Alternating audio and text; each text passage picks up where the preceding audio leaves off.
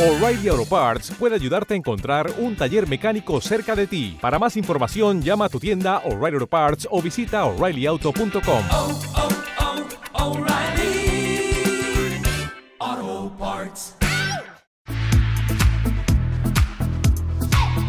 Estás escuchando el podcast de Marta de Llano. Un día descubrí que lo que hacía, pensaba y comía impactaba mi salud. Bienvenido a ¿Dónde está la salud?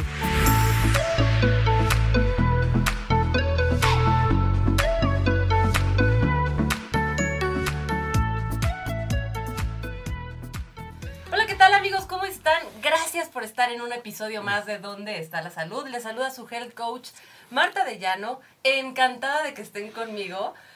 Y encantada porque de verdad que es un tema el de hoy que venía yo dándole vueltas en mi mente y dices que lo tengo que tratar con un especialista. ¿Por qué? Porque definitivamente es un tema que trato casi todos los días con mis amigas. Las que fuimos niñas, eh, consideradas que nacimos en la generación X, ahorita ya tenemos, aunque no lo parezca, entre 40 y 50 años.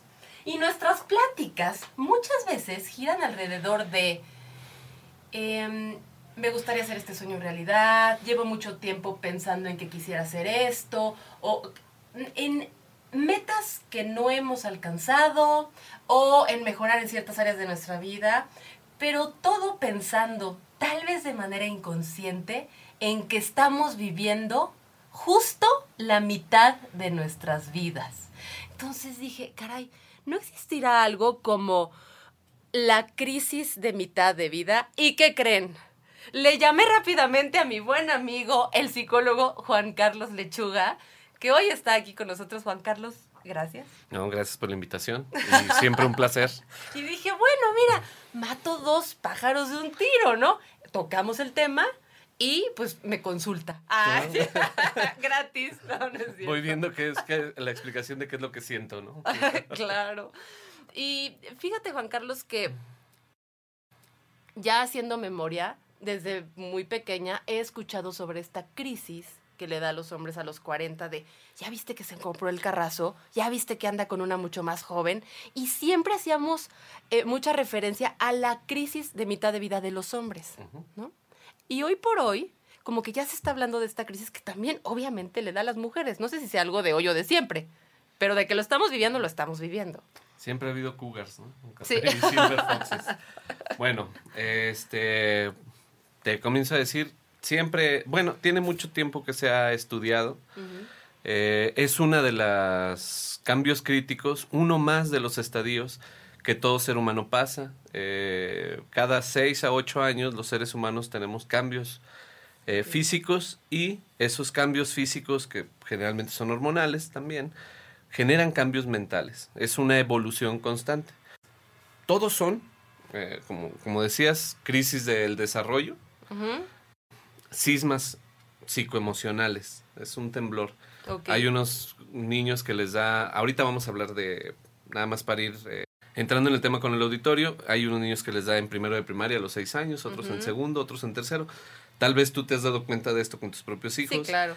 Hay unos que crecen más rápido, ¿sí? Desde los seis años tienen habilidades que otros obtienen a veces hasta con más o menos los ocho. claro. Entonces, esos ciclos del desarrollo van a hacer, van a determinar en qué etapa o en, eh, a qué edad nos vamos a tener una crisis. Por ejemplo, las personas de... ¿Cuál es la expectativa de vida de los hombres en México? Más o menos es entre 70 y 80 años. Y de las mujeres Un debe de, más. ser, sí, debe de ser 10 años más. Claro. Entonces, la crisis Y de si la son viudas, muchísimo más. Porque yo no sé qué les pasa, pero se rejuvenecen. rejuvenecen. claro, pues es producto de lo que es este chuparle la vida al marido. ¿no? Al, ah, no, al, al ex- al ex esposo muerto.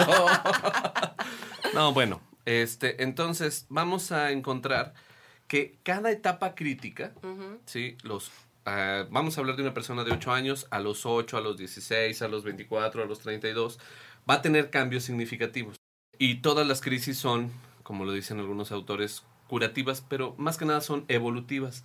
Es donde, haz de cuenta, el cerebro hace Ajá. un reciclaje de las emociones básicas. ¿Qué es lo que realmente te... Bueno, le vamos a poner amor, pero en realidad es eh, placer. ¿Qué es lo que te da placer en la vida? ¿Qué es lo que te ha dolido? Reciclamos todas nuestras ideas, ¿sí?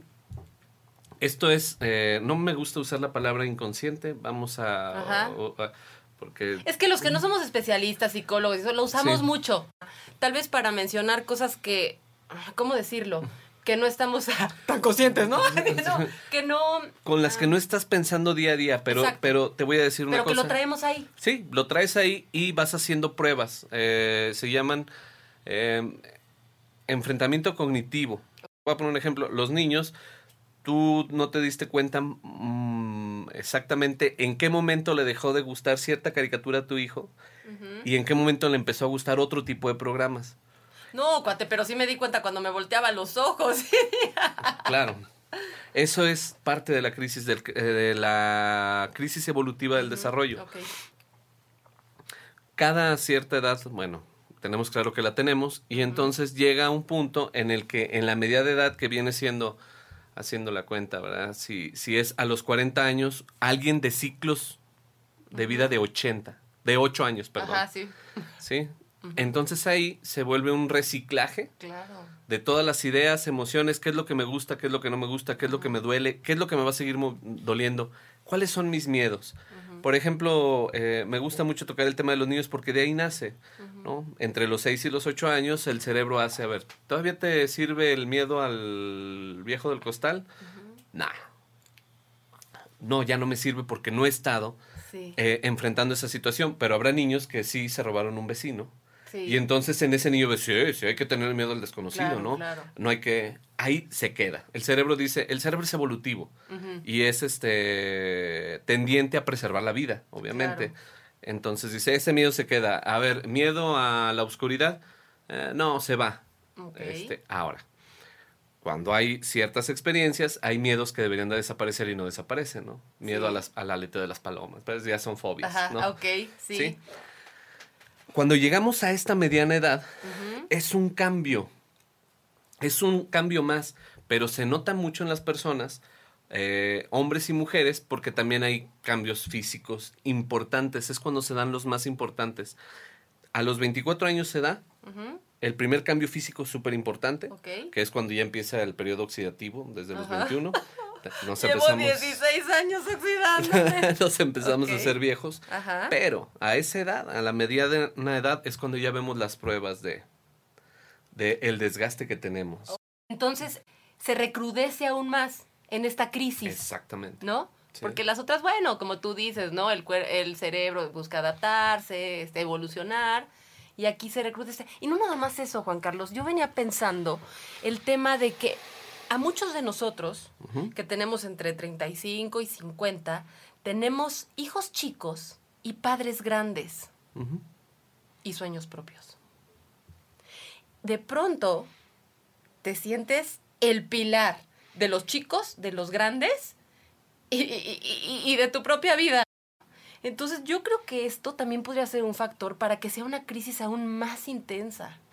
Claro, porque si tú eres el, el centro de múltiples familias, vamos a decir, sí, si tienes que como hijo ver por tus padres y como padre ver por tus hijos y luego en esta crisis también si algún hijo se te adelantó y andas hasta siendo abuelo, este Ah, no. Sí, Sí, sí, sí, sí. entre los 40 y los, Sí, y los sí, sí, 50. claro. Hay muchas este, personas que ya son abuelos, ¿no? Y eso también les pega mucho. Claro, Entonces, sí tienes que mediar entre varios subsistemas sí. familiares y eso te demanda también este, mucho desgaste. Y es lo que pone generalmente eh, en tela de juicio tu objetivo de vida. ¿sí? Claro. ¿Cuál es el sentido? Si Sí. llevas 40 o 45 o 50 años trabajando por y para qué, Eso. por y para quién. ¿sí? Este, y es cuando las personas dicen, tengo 20 años o 25 años este, trabajando para una empresa que hace resortes este, de camión. Este, Sí, ¿Cuál fue la trascendencia de mi existencia, no? Ay, Sí, Jorge, pero mira, este, le diste casa a tu familia, ¿no? Sí, Sí. he sido un proveedor. Es las mujeres en esta etapa es cuando los hijos generalmente por estadística el último hijo ya no depende de ellas, es lo que llamamos nido vacío. Ok, sí. Entonces ya ha venido algunos años con esto y pues es cuando si tú centraste tu existencia en el desarrollo de tus hijos, te quedas sin chamba. O en el cuidado de tus padres. O en el cuidado de tus padres a veces también. Ajá. Bueno, no, no es tan común, pero no debería de ser. Esa Sí. es la de la parentalización. Eh, psicológicamente, Te voy a decir por qué te lo comento. Yo, yo sigo a Marco Antonio Regil, por ejemplo, que desde que perdió a su mamá, siempre menciona eso de, es que yo me sentía perdido cuando dejé de ser el buen hijo, el que la protegía, el que todo, de pronto me sentí perdido cuando ella fallece. Entonces digo, mira, o sea, a lo mejor no es el común denominador, pero también puede pasar, claro, ¿no? claro, es que nos ponemos este, una etiqueta. Claro. eh, y la etiqueta que nos hace sentir eh, mejores. Sí. ¿no? O sea, Dijiste algo muy importante, trascendencia. Mm. Creo que eso hace diferente a esta crisis de otras.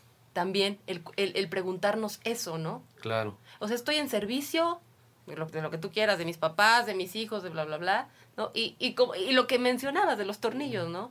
Ok, sí, he estado 20 años aquí todo, pero ¿Para qué? ¿para qué? ¿No? ¿Cuál era mi misión en la vida? Te empiezas a preguntar, incluso si tienes una misión o cuál es tu propósito. ¿O qué es lo que aplazaste? ¿no? Porque Ajá, todos claro. aplazamos Sí, ciertas sí. cosas. Dices, este, no, no voy a hacer ese viaje o no voy a hacer esta compra o no voy a hacer este proyecto porque primero este, tengo que generar la estabilidad de mi matrimonio y luego de mis hijos y luego, como, eh, como decimos, ¿no? Este, somos entes em, equilibrantes de nuestra red social de apoyo. Ajá. Pero siempre vamos dejando proyectos, ¿no? Siempre, Sí. todos los seres humanos dejamos Algún proyectos. día. Algún día lo voy a hacer, ¿no? Algún Sí. día este, voy a hacer el libro. Ya, voy a empezar con mi proceso catártico. Yo también, yo también. bueno, algún día, esa en esa edad, eh, esa en esa época donde dices, lo voy a hacer, no lo voy a hacer, cuál, Claro. cuál es el tiempo que he perdido. Y es cuando algunos hombres, eh, cuando se ven al espejo y las mujeres también, lo que pasa es que los hombres son, por su misma característica cerebral, más exacerbados en las decisiones que toman. ¿Cómo? ¿sí? A ver, con O peras sea, y manzanas. En esta, en esta etapa, los hombres son, toman, mm, ¿cómo te diré? Actitudes más... Que no piensan tanto, más... Eh, y- y- y, a lo mejor, ¿cómo te diré? Se nota más que estar en la crisis, ¿no? Es difícil que una mujer un día salga, si no ha usado minifalda durante los últimos 10 Ujú. años, este, salga con Ok. la minifalda, ¿no? ok. Y no es tan. Y es más común que un hombre se haga un tatuaje. ¿Sí me Ah, explico? ok. Ya- ya es, es como. O se compre un carrazón que lo deba, o... o se pinta los o pelos de quiera, amarillo. o quiera salir con una mucho más O joven. se compre la Harley, ¿no? O Y claro. entonces nunca han dado, pero en esa edad es a la hora que quiere. este. ah, Oye, Juan ser Carlos. motoneto. ser botoneto. Pero también, yo ya también voy a empezar aquí a hacer catarsis, ¿no? Como que te agarra la prisa. Claro. Fíjate que yo a los 39, digo, y le voy a decir, fíjate, claro que sabe, pues si voy a terapia con él, pero a los 39 Ujú.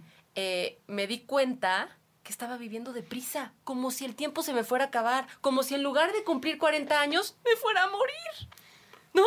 Y entonces de pronto, entre tus terapias y la terapia que uno tiene con sus amigas y demás, me dijo Tania, una amiga que quiero muchísimo, que también ha estado aquí, me dijo, cálmate, ¿no? O sea, cálmate, disfruta, ¿no?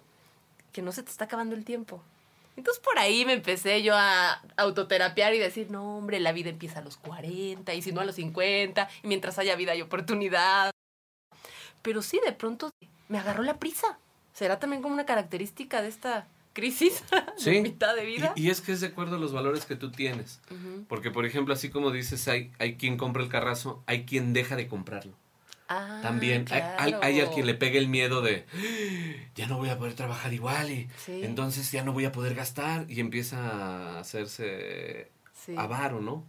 Y- y dicen, no hay, no hay peor tristeza que ver a alguien que vive, que teniendo dinero vive como, un pobre. Sí, claro, ¿sí? sí. Al avaro que vive como pobre, aún teniendo dinero por miedo Sí, a no tenerlo, ¿no?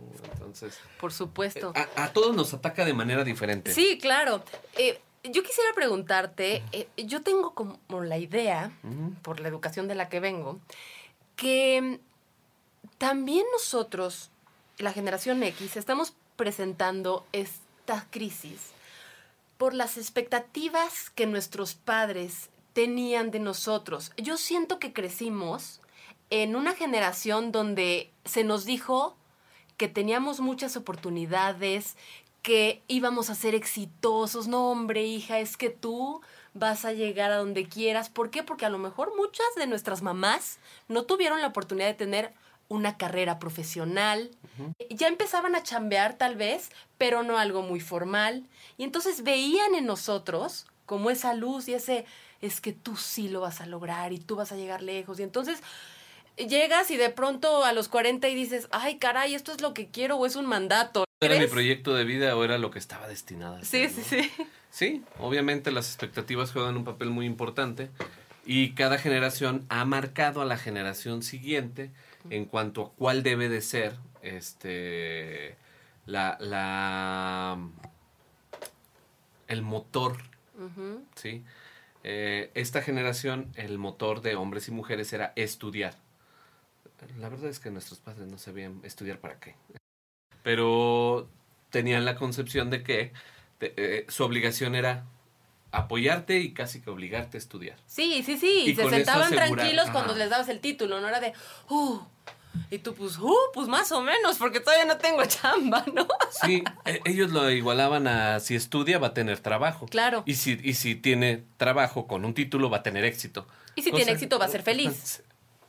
Y hay que ver que hay distintos tipos de éxito y de felicidad. claro, cada, claro. cada ser humano hace un concepto de felicidad Sí, diferente. por supuesto. Pero, eh, entonces eso juega también mucho en la crisis de la, de la edad, porque te das cuenta de que si realmente estás, lograste los objetivos que eran tus objetivos o los objetivos de alguien más, muchas personas llegan a sentirse vacías, porque como dices, ¿no? Pues sí, tienen la casa, tienen el carrazo, este, pero no sienten que vivieron.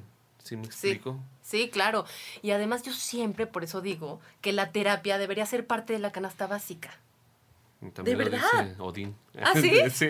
¡Ay, no! Yo no lo había escuchado, Dean, lo siento. hue- hue- huevos, este, leche y ¿Ah, terapia. sí? Pero sí, qué bueno, Bueno, que es sí. que yo creo que...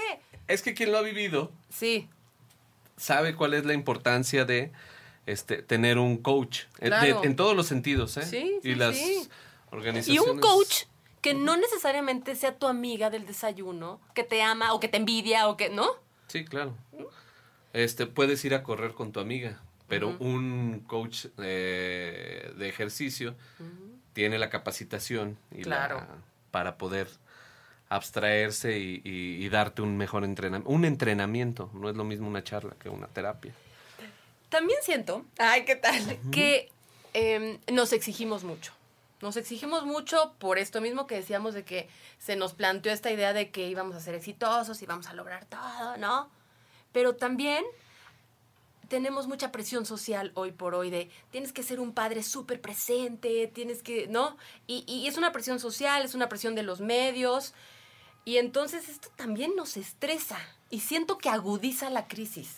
Sí, yo creo que más a las mujeres porque se les exige ser las excelentes madres que eran, siendo excelentes profesionistas, siendo excelentes amas de casa. Y si puedes tener el mismo cuerpazo que tenías antes de Exacto, parir, y- mejor.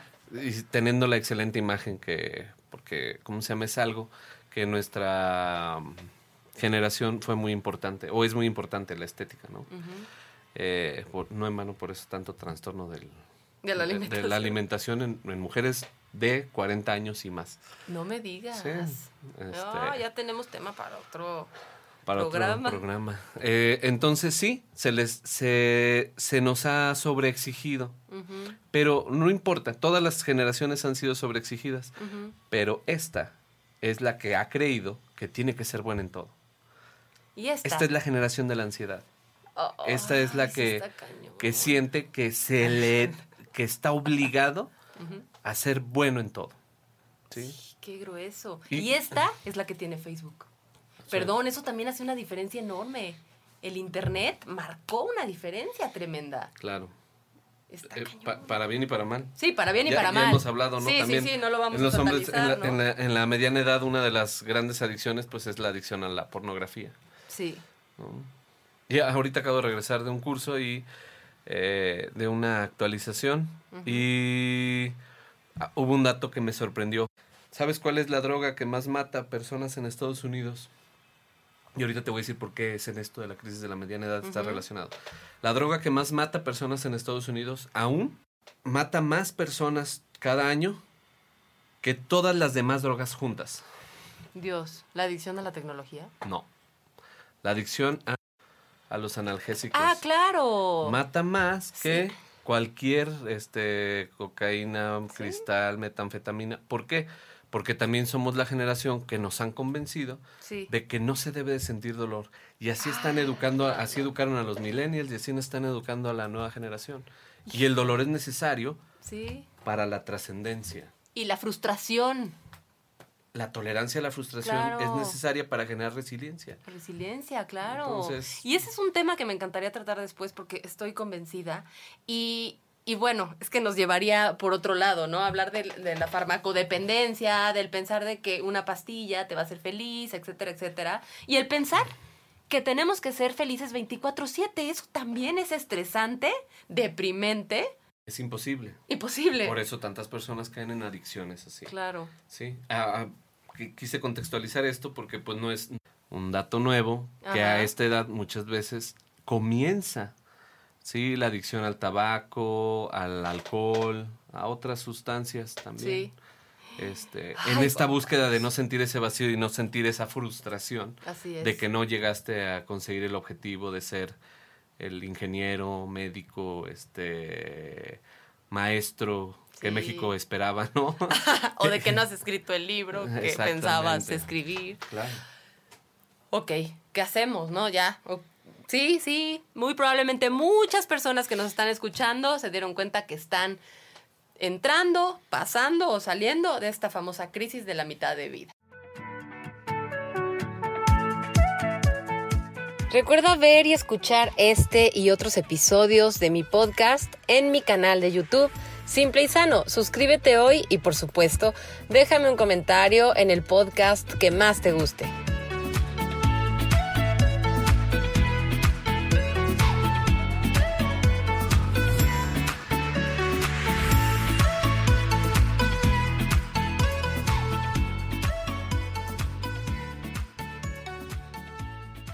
Lo primero que tendríamos que hacer Es es... llamarle a Juan Carlos Lechuga. Sí, Ah, www.juancarloslechuga.com. Este, sí, no, ahorita lo vamos a decir, claro que sí. El- el- lo primero que tendremos que hacer es reevaluar nuestras prioridades. ¿sí? Lo primero que tiene que hacer la persona es checar su... Generalmente nos centramos en el estado de ánimo, pero tenemos que hacernos un chequeo de cómo andamos nosotros físicamente. Porque muchas veces lo que dice el Sí. espejo no es lo que está Sí. este, adentro. ¿sí Me suena muy lógico.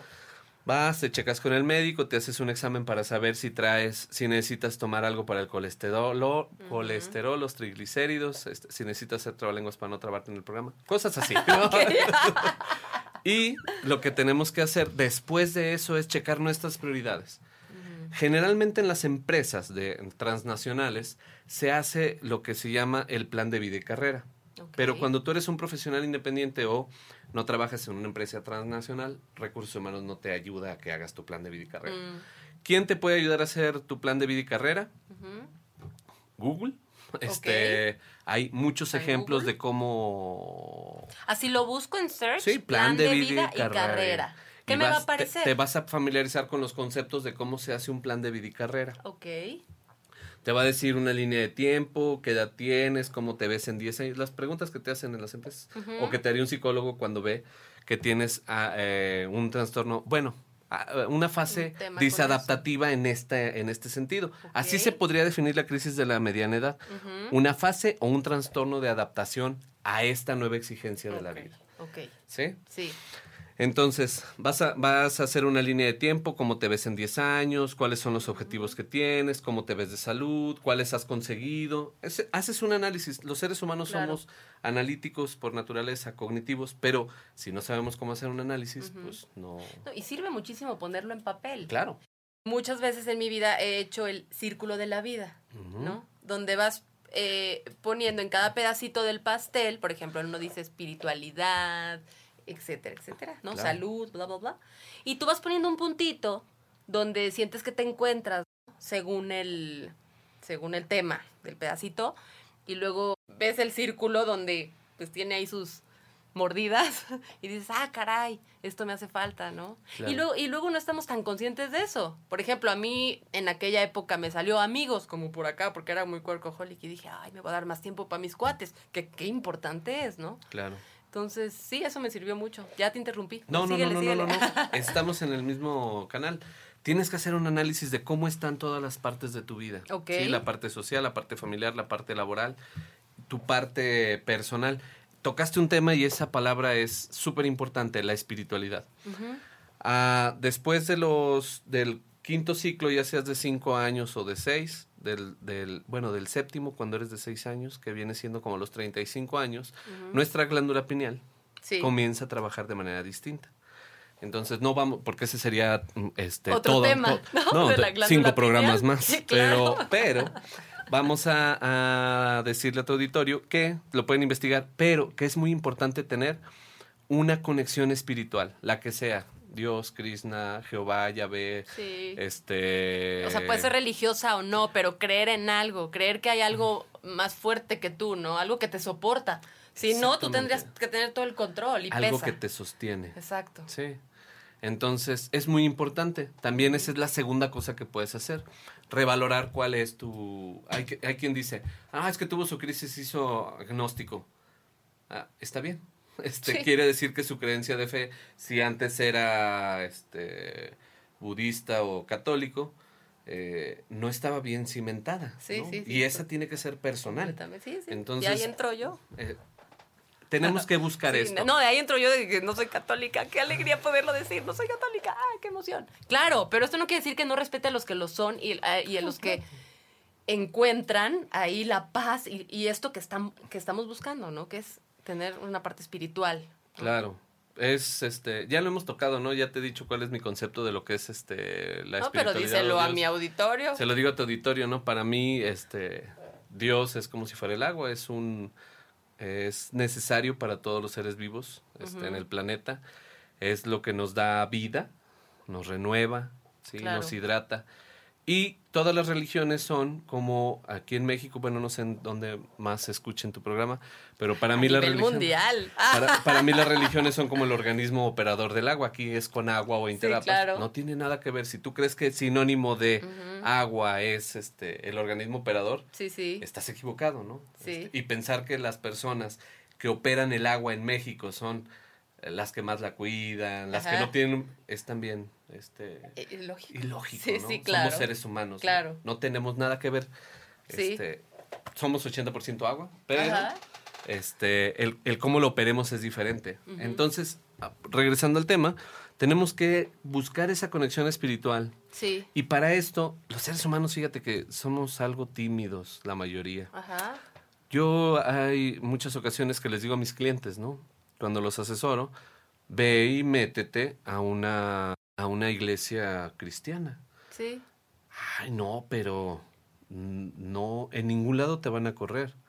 De hecho, te vas a dar cuenta que en la mayoría de los lados te van a dar la bienvenida y van a querer que Y seas te van a hermano. jalar, te sí, van a claro, claro, sí. Pero explóralo. Investiga. I- Investiga a ver Claro. cuál, cuál de las creencias te hace más este sentido, ¿no? Sí, sí. Lee un libro y vea una, a un encuentro de psicología o meditación budista. Claro. ¿sí? Lee algo de la cábala. Este, a, a cada uno nos, nos llegan ciertas partes. Sí, no, pero es muy importante, ¿no? Entonces ya mencionábamos dos, la salud. ¿no? Eh, la parte espiritual. ¿Qué otra parte habría que poner atención? La parte que, eh, la tercera parte, porque es en ese orden, ¿eh? Primero tendremos que checarnos de salud, luego la parte espiritual y la Sí. tercera parte es qué funciones he estado cumpliendo en mis subsistemas. ¿sí? Y poder negociar conmigo cuáles voy a seguir llevando a cabo. Ay, qué importante, Juan Carlos. Y qué valor se requiere muchas veces. Porque suena muy sencillo, ¿no? Ah. El decir. No, de hecho, no. para mí decirlo es fácil, pero hasta se me puso la carne de gallina. Ah, no, porque suena muy fácil y sobre todo, por ejemplo, en el aspecto de los padres, ¿no? De, no, bueno, es que yo no tengo por qué ser el sostén de mis padres. Pues sí, pero, a ver, No, y- vete, y- y- déjalos. pues. Y tendría no, que no. ser este, yo estoy consciente, porque muchas veces nos sentimos obligados a hacerlo. Cuando tú haces un análisis y dices, ok, o, o el análisis que hacemos para hacer disonancia es o se los debo, o ellos lo hicieron por mí, o ahora me toca, o es injusto porque nunca me dieron nada, pero yo soy una persona este súper altruista y espiritual Ajá. y por eso lo voy a hacer por ellos. Sí, sí. Lo que sea cual sea el pretexto lo tienes que tener claro. Claro. Y mientras Ujú. lo escribes en el papel dices, es un compromiso contigo. Y eso va a hacer que no te pese ir a llevar los 100 pesos a la semana, mil pesos o los 10 mil pesos. O El sea, darle otro enfoque, claro. en- es algo que yo estoy Sí. haciendo por mí. ¡Ah! Eso nos tiene que quedar muy claro. todos. Sobre todo también con nuestros hijos. Claro. Es algo que estás haciendo por ti, es un servicio espiritual. Tus hijos no te deben nada porque ni siquiera te pidieron venir al mundo, ¿no? Sí, tú pediste. Este, Sí, sí. Por eso es que tienes que tomar Ok. las decisiones trascendentes. En esta etapa de cuando tú vas a decidir qué sigues haciendo y qué no, y cuál es tu motivo de hacerlo, es cuando a veces se traba la persona y es cuando hay que buscar la ayuda externa. Y muchas veces, Juan Carlos, estamos en un lugar pensando que ahí nos pusieron cuando nos pusimos solos. ¿No? Sí. ¿Por qué? Porque me viene este ejemplo de cuidar a los padres y, y digo, a ver, si tú te quitas, ese espacio lo va a llenar alguien más. ¿no? Muchas veces, como tú bien dices, estamos ahí porque pensamos que los demás piensan o por mil situaciones, ¿no? Por ejemplo, la semana pasada hablaba yo con una amiga y decía, es que imagínate, soy la única mujer de mi casa. Entonces, ¿cómo me voy a ir y dejar a mis papás? Y me dio algo, ¿no? Me dio algo porque yo tengo un problema con los estereotipos, ¿no? Pero bueno, respeté, respeté su forma de pensar y veía que estaba contenta con eso. Además, no era su psicóloga, ¿no? Entonces dije, ah, ok.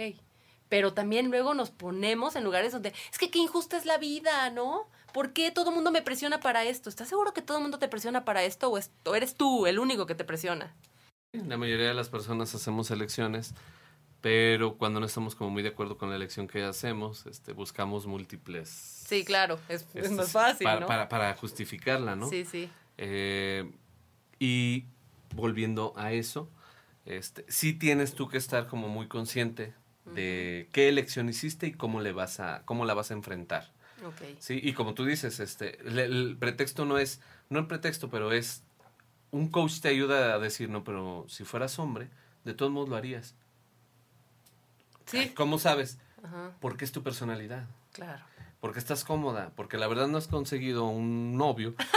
sí, Claro, la neta, sí. o sea, no Porque tienes... te da servicio de alguna manera, ¿no? Exactamente, Sí, no tienes un novio que te diga vámonos a Chihuahua, chiquita. O sea, y, y que realmente te mueve el tapete y, y- y- y- y capaz que hasta le dices, no, no me puedo ir con mis padres, no, pues tráetelos, eh, echa la maleta a los viejitos. Ah. claro, está sí, o sea, y, y también es menester de los padres.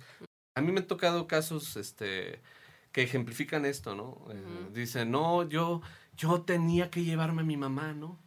Y en el momento en el que mi, mi novia me dijo, pues tráetela, vivimos con ella. A mí me sorprendió, Juan Carlos, que mi mamá fue la primera que dijo, ¿cómo crees que me vas a llevar? Ajá, sí, sí, A sí. vivir con tu esposa, ¿qué te pasa? Casa dos, casa de dos. No, mamá, pero tú no, no, no, no, no, ¿cómo crees? Te agradezco mucho, hijito, pero no. Oye, y ahí el cuate había vivido estresado dos años. Haciéndose. Y había cortado cuatro novias que le decían mamiteado. Ah, Eh, eh, en serio. Este, entonces, dices tú, hasta el momento en el que habló y tuvo el valor de decirle a esta, no, esta ya no quiero que se me vaya. sí, Este, ¿sabes qué? Es que yo tengo que cuidar a mi mamá. Ah, vale, vámonos. Sí. Llévatela. claro. la chava adecuada, ¿verdad? Lo que nunca esperó es que le, la mamá le dijeron, ¿cómo crees? Eso Sí. nunca fue el plan. Cálmate, yo, yo puedo vivir aquí. Yo, este, yo veré cómo le hago. Cada quien tiene una vida, ¿no? Sí. Ay, no, qué, qué- qué importante. pero todo no esto. lo hablas. Es que es- Exacto. no lo exacto. escribes. No lo escribes, no vas a terapia, no, no lees algún libro al respecto. Claro. No sé si tú viste la película de Sarah Jessica Parker, la de cómo diablos le hace. Ah, sí. Bueno, claro. a mí algo que se me quedó muy grabado fue la lista. O sea, que se va a dormir con la lista, ¿te acuerdas? Exacto, sí. Siento que es como una característica de, de esta edad en la que me encuentro a los 40. Entonces, me hizo caer en cuenta de esa lista con la que me iba yo también a dormir. Y entonces ahora que me voy a dormir, pienso, solo tengo que dormir. Ay, no sabes, solo de pensar eso, duermo, bueno, delicioso. Solo tengo que dormir. ¿Por qué? Porque no puedo resolver nada en la noche, ¿no? Y luego la gente se queda conectada, aprende muy bien a llevarse esa lista mental y luego van a terapia porque dicen, no puedo dormir, no puedo dejar de pensar. Sí. Ay, ¿cómo le hiciste para hacer? Ay, no, no se burle. Pues no lo hice yo. Claro que lo hiciste tú. Sí, claro que lo hiciste tú. Y bueno, te menciono esta Yo lo he película. hecho, lo sé. Te menciono esta película porque, pues ahí ves claramente como esta chica que tiene un trabajo de total tiene su crisis, ¿no? Esta crisis de la mitad de vida. Y me hizo también eh, clic con un nuevo libro que salió que se llama Why We Can't Sleep de Ada Calhoun, donde también menciona muchas de estas de esto que hemos platicado el día de hoy, ¿no? Pero mm, mm, se me hace padre que haya un libro así porque finalmente hay mucha lectura de la crisis de mitad de vida de hombres. Hay muchas películas de la crisis de mitad de vida de hombres también y qué bueno que ya se esté hablando más de esta crisis que finalmente pues nos da a todos, ¿no? Y más, oye, y más porque pues ya le entramos al quite casi casi parejo en muchas familias. Claro, y tenemos que informarnos, ¿no? Así Este, es. No, no tenemos que ofendernos porque luego este, algunos hombres se ofenden cuando dicen que andan chaburruqueando. Me toca verlo, ¿no? A veces que llevan algunos padres a jóvenes, a sus hijos conmigo, no atiendo niños, pero a jóvenes de esta edad, de Sí. 20 años, y los veo que un día llegan este vestidos de, de primero llegó vestido de camisa y pantalón, ¿verdad? Y luego otra en otra ocasión me llegó de guayabera. Pero no está mal, pero me Ajá. llegó de guayabera, guarache y ¿cómo se llama? El, el- Ay, no sé, el, eh, eh, el pelo pintado. Se llama qué? Eh, Panamá, Ah. de gorro Panamá. Ajá. Y ahora la última vez me llegó de tatuaje, como te digo, de tatuaje, No, ajá. camiseta eh, súper pegada, este pelo para arriba, ¿no? Sí, sí, sí. Y entonces uno ve y dice, está en la crisis. Lo van llevando, ando queriendo buscar la espiritualidad, ando queriendo buscar Sí. realmente mi trascendencia en la vida, pero como el borras decimos aquí en. México, ¿no? Dando palos de ciego, no sabes en dónde. Claro. Hay que, hay que buscarlo. Sí. Hay que, hay que buscar un libro. La biblioterapia es súper efectiva Sí. para cualquier crisis, ¿eh? Así es, yo coincido. Y dime una cosa, en esta etapa también se darán muchos divorcios o Claro. rupturas. Sí, claro. Sí. Sí, sí, sí, es este... De ahí la importancia de, de no tomar decisiones así eh, tan a la ligera, ¿no? ¿Qué tal si te vas a una terapia, te buscas un buen libro y todo, y luego ya toma la decisión que quieras, ¿no? O sea, cada uno, pero... Sí, pues de hecho eso es lo que hacemos los, los terapeutas enfocados en soluciones. Cuando llega la pareja en la crisis, le decimos, ¿estás de acuerdo? Que este es el peor momento para Claro. tomar una decisión tan trascendente. por Porque ¿cuáles son las decisiones trascendentes en la vida? Hemos puesto ese ejemplo, se lo ponemos a tu auditorio, Ponlo, todavía ponlo, tenemos ponlo. tiempo. Sí, sí, todavía tienes tiempo. Decimos que este, la primera decisión, la, la decisión más importante en la vida es de quién nacemos, pero no la tomamos nosotros.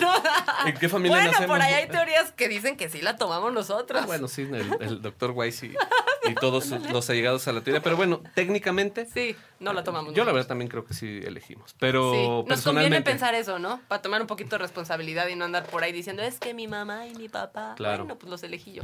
La, la- la- la- la prim- la primera elección importante es si estudiamos y hasta qué grado estudiamos. La segunda elección importante es eh, si trabajamos y de qué trabajamos si es que decimos no estudiar. La tercera es a qué edad iniciamos nuestra vida sexual. La, la cuarta es con quién iniciamos nuestra vida sexual. La quinta elección en la vida importante es si decidimos estudiar, obviamente, si estudiamos una carrera técnica o una carrera profesional, Sí. ¿qué carrera? Porque es una elección súper este, trascendente. Sí, va a marcar tu sí, vida. Claro. Y eh, si decidimos qué estudiar, si nos dedicamos a eso o no, a qué edad decidimos eh, formalizar una relación de pareja y después de que la formalizamos, la persona, bueno, primero con qué persona la formalizamos, si se la formalizamos, Ujú. Si decidimos tener hijos o no. Sí, ¿Sí? sí, sí. Y eh, la última elección en la vida, no, bueno, ¿cuántos hijos deseamos tener o decidimos tener? Sí. Y la última elección trascendente en la vida, Sí. ¿cuál crees que es? Si nos, si nos seguimos quedando ahí o nos vamos. O nos divorciamos, ¿sí? Sí, Y esa es la decisión más importante de toda la vida porque afecta a todas las demás. sí. Afecta a tu trabajo, afecta a tu economía, Afecta a terceras afecta personas. a tus hijos, Sí. afecta a tu pareja, afecta a tu familia de origen, Claro. afecta a tu profesión. Sí. Sí, sí, afecta a todo. Todo. O sea, Pero yo sí quisiera hacer aquí un paréntesis para que no fuera a parecer que estamos en contra del divorcio Ah, no, para o eso, nada. ¿no? No, no, no, no, no, no, para nada. O sea, al, al decir afecta es porque modifica y no con eso estamos diciendo que a lo mejor no sea la mejor decisión separarse. el- Pero el- estar conscientes de que una decisión así no se toma cuando estás en una crisis, ¿no? Exactamente, la forma y el fondo son Es igual más, de yo diría que el tatuaje tampoco. Porque yo creo que 10 años después ves ahí al Sam Bigotes y dices, chin, ¿para qué me tatué esta babosada? La buena es que ahorita ya se los pueden quitar. ¿no? Ah, pero no queda igual. Oye, bueno, pues yo para cerrar, Juan Carlos. Qué risa me dio lo de la minifalda. Justo la semana. Nunca he usado minifalda. Y justo la semana pasada andaba yo pensando si me compraba una minifalda. Ay, no. Creo que sí tengo que regresar a terapia. Me encantó tenerte en este podcast, Juan Carlos. No sé si quieras agregar algo más al tema. Que a mí también me encantó. Ay, me encanta. Oye, pero dime algo. eh, ¿Dónde te encontramos? Aquí en San Luis Potosí, eh, pues, lo más fácil es www.juancarloslechuga.com. Perfecto. Este, por ahí estamos por el hasta bandera. Y damos asesoría a personas de habla hispana, de todo el mundo. Este, y pues igual a través de Skype o, o FaceTime, por ahí, o. WhatsApp ahorita Sí. aventándonos todo el comercial. Y me encanta, me encanta lo que dijo Juan Carlos porque tu enfoque me ha servido muchísimo, ¿no? Enfocado a soluciones, es algo muy de ahorita, no es esa terapia que, que, bueno, la terapia que te sirva es buena terapia. Pero a mí personalmente me sirven esas terapias que son más rápidas, ¿no? En el aquí y ahora. Y sí, le rascamos un poquito de aquí y de acullá, pero ahorita, rápido. Entonces, bueno, me encanta. Muchísimas gracias, Juan Carlos. Y gracias a ustedes. Yo los invito, por favor, a que se suscriban, por supuesto, a este programa y me sigan en redes sociales. En Facebook, Simple y Sano. Y también en Instagram, arroba Simple y Sano HC. Yo soy Marta de Llano. Fue un placer haber llegado hasta tu coche, hasta tu hogar, hasta donde sea que me estés escuchando. Así que descarga todos los podcasts. Juan Carlos, gracias. A ti. Descarguen todos.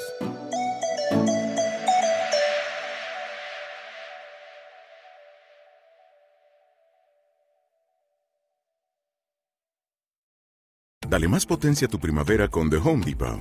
Obtén una potencia similar a la de la gasolina para podar, recortar y soplar con el sistema OnePlus de 18 voltios de Ryobi desde solo 89 dólares. Potencia para podar un tercio de un acre con una carga. Potencia para recortar el césped que dura hasta dos horas. Y fuerza de soplado de 110 millas por hora.